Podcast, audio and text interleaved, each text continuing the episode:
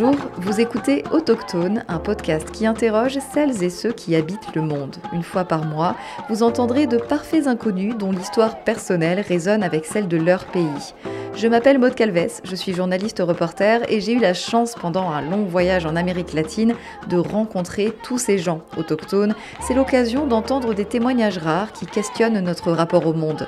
Ce podcast est entièrement autoproduit et j'ai besoin de vous pour le soutenir. N'hésitez pas à vous abonner mais aussi à mettre des cœurs, des commentaires et pourquoi pas un tour sur la page Instagram. Bonne écoute!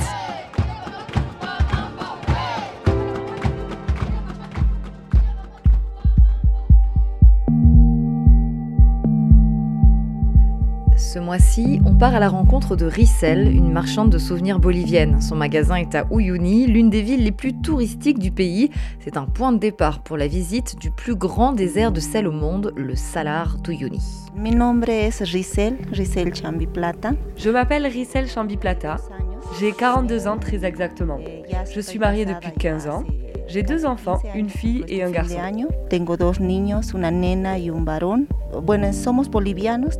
Toute ma famille est bolivienne. On est né à La Paz.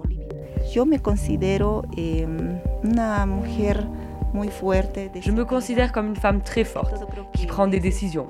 Plus que tout, une femme forte. Je le vois aussi comme un défaut. Je suis trop forte, peu importe le problème.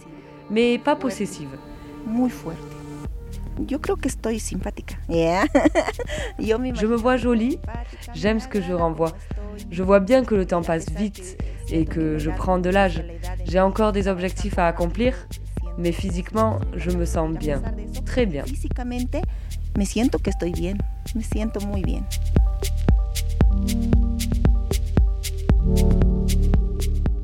Ustedes están escuchando?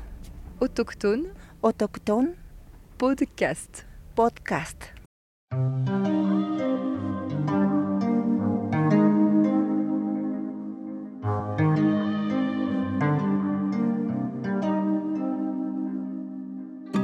Je reviens du tour du Salar, comme on l'appelle. Comprenez, 4 jours dans une voiture avec chauffeur et touristes pour visiter le sud Lipèze, une région au sud de la Bolivie, au paysage spectaculaire. Par spectaculaire, j'entends des volcans à plus de 4000 mètres, des geysers qui sortent de terre, des lacs remplis de flamants roses, des réserves d'eau rose bonbon ou bleu turquoise remplies d'arsenic. On voit les montagnes qui se reflètent sur l'eau. On est à 3700 mètres, il fait froid, il y a du vent, des tempêtes de sable aussi parfois des formations rocheuses impossibles à vous décrire, des hôtels de sel au milieu de nulle part, quelques rares villageoises et villageois qui vivent grâce à l'élevage de lamas, des paysages désertiques et des 4x4 qui se suivent, se perdent et se retrouvent. C'est l'endroit qui m'a mis la plus grosse claque visuelle du voyage. Le dernier jour du trip, un stop est prévu à Colchani, un village plein de vendeuses de souvenirs. On y retrouve des figurines en sel, des ponchos, des pulls en alpaga ou en lama, on sait pas trop. J'aurais bien aimé faire cet épisode avec l'une de ces dames qui travaille directement dans le salar. Mais je ne vous fais pas de dessin. Dans les tours organisés, tout est chronométré et les 4x4 des touristes sont les seuls à s'arrêter ici. Difficile donc de revenir et une demi-heure d'arrêt, c'est pas suffisant pour faire une interview. Donc plan B, je me mets à la recherche d'une vendeuse de souvenirs en sel dans la ville d'Uyuni, le point de départ pour le tour. Là-bas, il y a une seule rue touristique, plein de maisons, des agences de voyage, des trottoirs très sales, beaucoup de déchets, de la poussière qui vole. C'est un peu une ville Far West, mais sans les chevaux. Le jour, il fait chaud, avec un grand ciel bleu et pas mal de vent. Le soir, plus de ciel bleu, mais toujours autant de vent. On croise souvent des mini-tornades chargées de sable et de déchets. Là, on est dans la rue euh, la plus touristique de Uyuni. Il y a quelques touristes qui boivent un café en terrasse, des travaux juste à côté de l'hôtel, beaucoup de vent, et voilà, c'est à peu près tout. Je suis revenue à l'hôtel après avoir euh, rencontré une euh, vendeuse de souvenirs dans les rues de Uyuni. J'ai un peu fait le tour des dites tiendas et dans les magasins, il y a soit des hommes, soit des femmes très très timides. Et donc je suis tombée sur euh, de ce que j'ai compris de son prénom, à qui j'ai expliqué le concept du podcast. Et donc elle m'a dit que, ok, pourquoi pas. Elle n'a pas beaucoup le temps avant que les clients arrivent. Euh, allez, allez, vas-y, euh, si tu veux. on n'est pas sur un enthousiasme énorme. Mais bon, on va voir. Du coup, je, je prends tout le matériel dans l'hôtel et c'est parti pour aller rencontrer Sirtei et lui euh, demandait de nous raconter un peu sa vie et sa vision du monde, bien sûr. Hola, gracias. Alors, donc là, on est dans le, dans le magasin de Sirtei. Rissel. Rissel. Rissel. Et donc à l'intérieur, euh, il y a pas mal d'écharpes, pas mal de, souvenirs de Uyuni, il y, a, de la nourriture aussi. Elles vont un peu de tout euh, ici dans, dans, ce magasin. Son todo lo que son artesanía je vends tout ce qui est artisanat, fait avec du sel, de la laine, du bois, des éléments boliviens. J'ai aussi des vêtements pour s'abriter avec des cagoules, parce qu'à Uyuni, le matin et le soir, il fait très froid.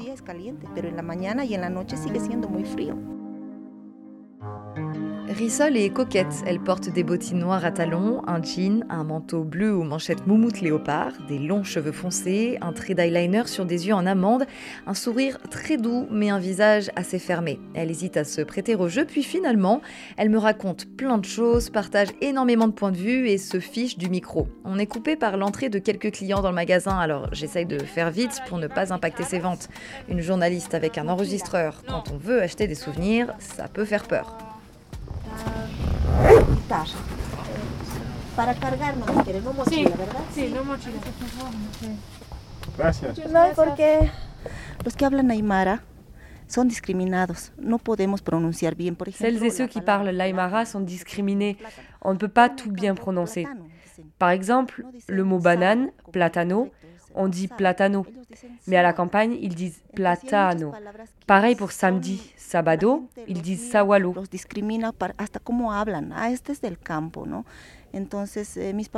Il y a plein de gens qui discriminent les autres en fonction de comment ils parlent. Mes parents ne voulaient pas qu'on ait à vivre ça. Alors ils nous ont fait partir en ville et ne nous ont pas appris l'aymara.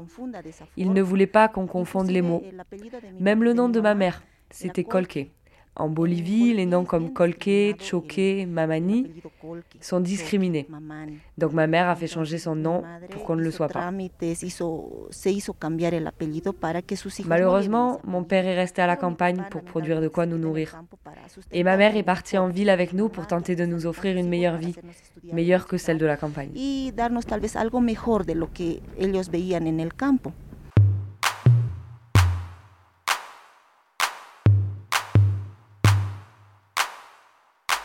L'enfance de Rissol, ça se passe autour de La Paz, la capitale administrative du pays et la ville la plus haute du monde avec 3600 mètres d'altitude.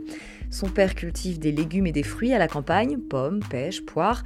Elle évolue auprès de neuf autres enfants, essentiellement des filles. Ses parents parlent l'Aymara, la langue de l'ethnie du même nom, parlée par 20% de la population du pays. Rissel fait ses études en ville, elle espère aller loin dans l'enseignement, mais pour ça il faut de l'argent et Rissel n'en a pas.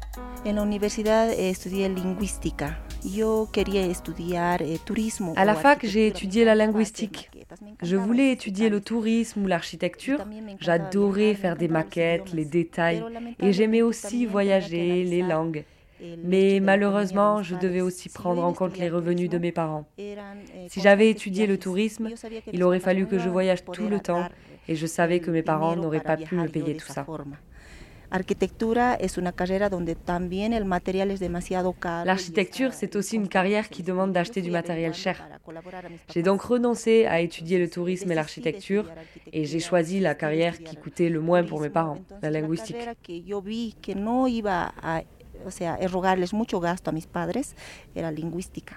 Est-ce que tu penses profiter suffisamment de la vie? Non.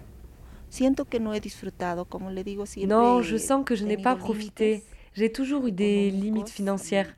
Par exemple, j'adore le bowling, le sport en général, le volet. Mais j'ai pas pu pratiquer puisque je devais toujours aller aider soit mon père, soit ma mère. Donc j'ai pas pu aller jouer, j'ai pas pu m'entraîner comme j'aurais voulu, participer à des compétitions. Je pouvais pas faire grand-chose. Parfois, je m'échappais pour aller jouer avec mes amis, mais c'était pas pareil. J'ai pas exploité le talent que j'avais.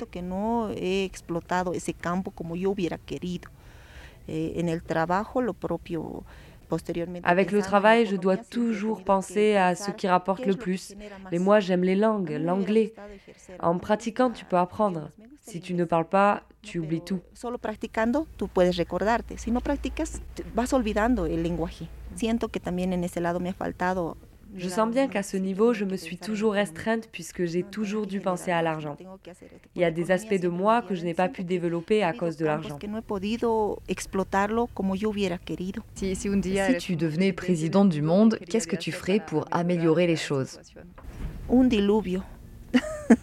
Sinceramente, no sé si es por broma, pero je créerai un déluge.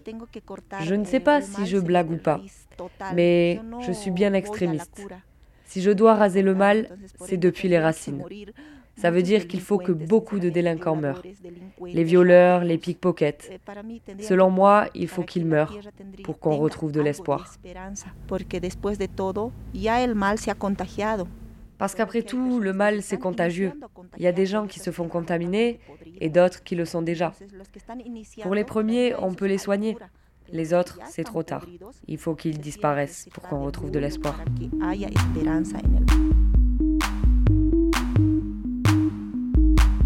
tenemos ese miedo, o en Bolivia creo que estamos muy acostumbrados a estar tan cerca de nuestros papás Nous, les Boliviens, on est tellement habitués à rester proches de nos parents et de la sécurité qu'ils nous donnent qu'on est terrorisés à l'idée de sortir juste de notre ville, du pays.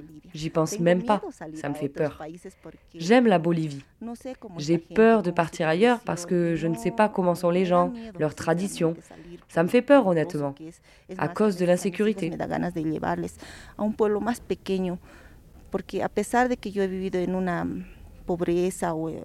Parfois, j'aimerais que mes enfants grandissent dans un village plus petit, parce que même si j'ai eu une enfance très modeste, je me souviens que j'étais libre d'entrer et de sortir de ma maison comme je voulais. Aujourd'hui, c'est impossible. Je me souviens de ma vie à la campagne et je me dis que j'aimerais bien l'offrir à mes enfants. Qu'ils puissent courir sans chaussures, sans pantalon, mais qu'ils soient heureux on était beaucoup plus libre par rapport à aujourd'hui. Désormais, juste l'idée que mon enfant aille au magasin du coin, ça me fait peur.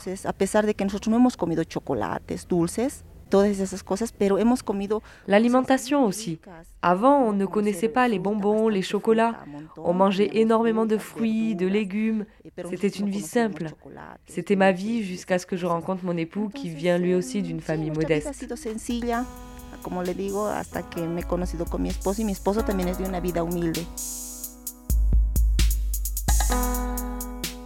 Ils se rencontrent sur un terrain de volley. Il voulait des enfants, elle n'en voulait pas. Un mariage Hors de question. Les femmes deviennent prisonnières des hommes et pour seul, il ne fallait pas prendre le risque. Finalement, elle accepte et pour des raisons économiques, il quitte la grande ville de La Paz pour celle d'Uyuni, ouvrir un magasin de souvenirs et donner naissance à deux enfants. Mais les termes du contrat étaient clairs, enfant ou pas, si quelqu'un doit continuer de travailler, ce sera elle. Eh, fortaleza. Parfois, les gens nous jugent beaucoup, mais grâce à Dieu, mon mari et moi, on est très forts. Ici, en Bolivie, les gens disent tu es une mandarine. Ça veut dire qu'il est soumis à sa femme. Je ne sais pas comment il a réussi à laisser ça de côté, parce que c'est difficile. Moi, les hommes me disent que je suis forte. Et c'est vrai. Quand ils me disent t'es forte, c'est bien, c'est toi qui décides. Pour moi, c'est agréable à entendre. Mais pour mon mari qui se fait traiter de mandarine, qui entend des choses péjoratives, c'est pas pareil. Et ça fait 15 ans qu'il arrive à ne pas être affecté par ça. Ça me rend très heureuse parce qu'on est tous les deux beaucoup mieux dans ces situations. Moi au travail, lui avec les enfants. Pero él, al día, como le digo, son 15 años que él no ha dejado que le afecte. Y eso me alegra mucho más porque así soy mucho más feliz yo también. O sea, me ha hecho dar cuenta que sí. Il a compris et a mis en pratique le fait que la femme n'est pas seulement là pour se marier et être en dessous de tout. Je ne sais pas comment il arrive à surpasser les moqueries, mais je lui en suis très reconnaissante.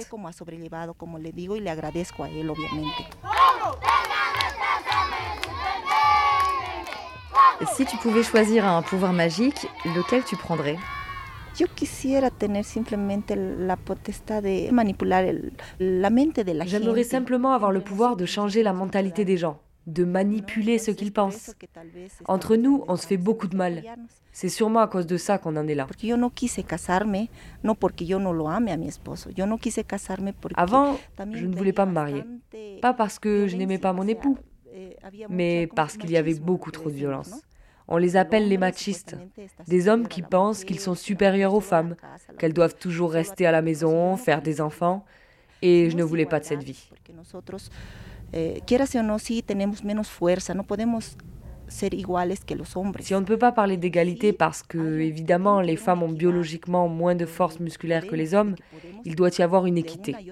Les femmes peuvent faire énormément de choses et s'il nous manque de la force, on se débrouille pour le faire autrement. La mente de, cambiar la mente de los machistas, de los, de los que discriminan, esas cosas.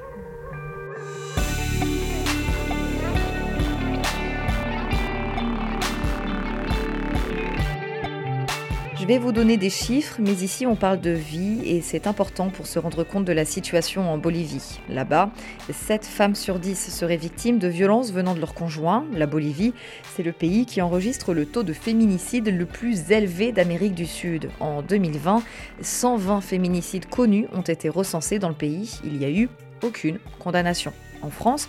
La même année, 2020 donc, c'est 90 femmes qui ont été reconnues victimes de meurtres de la part de leur conjoint ou ex-conjoint. En Bolivie, il y a 12 millions de personnes. En France, on est 68. Je vous laisse faire le calcul.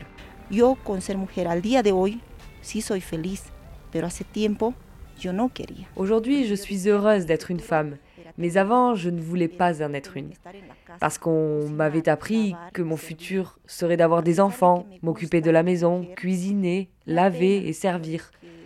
Je suis à la fois heureuse et en même temps ça m'attriste. Trop peu de femmes se rendent compte de ce qu'elles valent. Parfois, la force physique s'interpose dans la vie familiale et il y a des hommes violents. Ça fait tellement peur aux femmes qu'elles finissent par croire qu'elles ne sont rien. Et pour ça, ils utilisent la force. Pero eso lo consiguen con una fuerza física. Esa es la, este, me da pena Ça me rend triste ce qu'il se passe pour elles. Mais moi, je suis contente d'en être une. Jusqu'à aujourd'hui, je sais ce que je fais, qui je suis, et mon mari ne s'est jamais considéré supérieur. Il m'a comprise.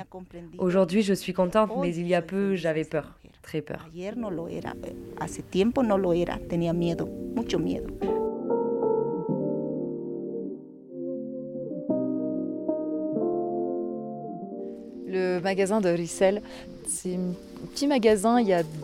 deux petits couloirs, tout un couloir avec euh, des gants, des bonnets, des cagoules également pour euh, les cyclistes notamment. Euh, il y, a pas mal de, gens qui font du vélo dans le coin, même si honnêtement, je ne sais pas comment ils font parce que faire du vélo dans le salaire de Uni, faut, faut quand même le vouloir. C'est pas mal de bosses, de petits trous. Enfin, c'est pas du tout, du tout reposant. Il y a beaucoup de vent également. Et de l'autre côté, dans le second passage, il y a pas mal de sacs de toutes les couleurs. Euh, il y a des doudounes, on a également des, pulls en alpaca. Et évidemment, il y a tout un étage qui est consacré euh, aux souvenirs de Uyuni. Donc il y a des petits carnets homologués euh, des boîtes en sel. Et puis ici, ce qui se vend aussi beaucoup, ce sont les petits dinosaures, les jeux pour enfants. Parce que dans le salaire d'Uyuni, quand on prend une photo, vu que tout est plat et blanc, on peut vraiment jouer avec les distances, avec les tailles. Et donc euh, l'image euh, des gens qui se font manger par un dinosaure est assez courante sur Instagram. Je vous laisserai aller regarder. Visiter la Bolivie sans le Salar, c'est comme découvrir la France sans la Tour Eiffel. Ça fait partie des incontournables touristiques. Pendant le tour, on longe d'immenses pistes en 4x4, on s'arrête pour admirer les volcans, les lacs, les geysers et le dernier jour, après en avoir pris plein la vue, on est enfin au tant attendu Salar d'Uyuni. On y prend des photos, on joue avec les perspectives qu'offrent les vastes étendues de sel. On se lève tôt aussi hein, pour assister au lever du soleil sur l'île aux cactus avec des plantes qui peuvent quand même aller jusqu'à 12 mètres. Mais si l'on creuse un peu, le Salar d'Uyuni, c'est plus de 10 500 km de sel, ce qui en fait le plus grand désert de sel au monde, perché à 3650 mètres. C'est aussi la plus grande réserve de lithium au monde, ce qu'on utilise dans les batteries de nos portables, de nos voitures électriques. Le Salar, c'est aussi 60 60 000 touristes qui réservent des tours chaque année et qui transitent par Uyuni, la ville la plus proche. Comment imagines-tu la France? Oui, ya, Francia. Yo me imagino un lugar hermoso con un J'imagine un endroit joli, avec du ciel bleu, des gens qui marchent. Je ne vois pas beaucoup de commerce. Pas comme en Bolivie où tout le monde vend plein de choses sur les trottoirs en dehors des magasins qui existent déjà. J'imagine des gens avec des costumes plus formels. Je l'imagine comme ça. Siempre limosna. Yo en Francia lo veo, así lo veo. Mm, ¿Qué sería tu pregunta a las gentes que se van a escuchar eso? Si tu pouvais poser une question aux gens qui vont écouter cet épisode, qu'est-ce que ce serait? Si sinceramente creen, tal vez, creen que haya la Est-ce qu'ils pensent sincèrement que l'on peut éduquer nos enfants avec des valeurs d'équité? Ça m'intéresse beaucoup. S'ils pensent que c'est possible d'augmenter autour de nous l'idée qu'il y a de l'équité dans le monde, s'il y en a, alors je pense qu'on pourra aller de l'avant. Je crois que podríamos salir más adelante. Eso. Muchas gracias para su tiempo, para toda su, su historia. No, gracias a ti, mejor sí. Merci à toi et merci d'écouter. Il y a tant de choses que l'on voit, qu'on entend, et parfois j'aimerais le partager avec des gens, en discuter, mais avec le travail, je ne peux pas toujours. Donc merci pour cette interview, merci à ceux qui m'écoutent. On est égaux, on ressent la même chose. La seule différence, c'est qu'on travaille dans différents domaines et parfois, c'est parce qu'on n'a pas les mêmes moyens, pas les mêmes avantages. Pour créer un monde meilleur, on doit mettre en place l'équité, rien de plus. Las ventajas que tienen unos y otros no son iguales. Entonces, tenemos que buscar la equidad nada más para hacer un mejor mundo. Muchísimas gracias. Gracias. Sí, muchas gracias por su tiempo y, toda su historia. Muy interesante. Chao, suerte. Merci d'avoir écouté cet épisode d'Autochtone. Le plus grand merci va bien sûr à Rissel, pas très enthousiaste au début, mais qui a tout de même accepté de se prêter au jeu. C'était très chouette de recueillir ton témoignage dans ce petit magasin d'Ouyoni. Merci à Marine Piol, mon amie, qui a prêté sa voix entre deux grands voyages pour doubler celle de Rissel. Le mois prochain, on se retrouve avec un nouvel épisode d'Autochtone. Ça laisse quelques semaines pour vous abonner à l'Instagram Autochtone le podcast et pour aller jeter un œil sur le site autochtonepodcast.fr. Vous y trouverez de photos et plus d'infos. Selon vous, est-ce que c'est possible d'éduquer ses enfants avec un peu plus d'équité? Rissel vous pose la question et vous pouvez y répondre en commentaire.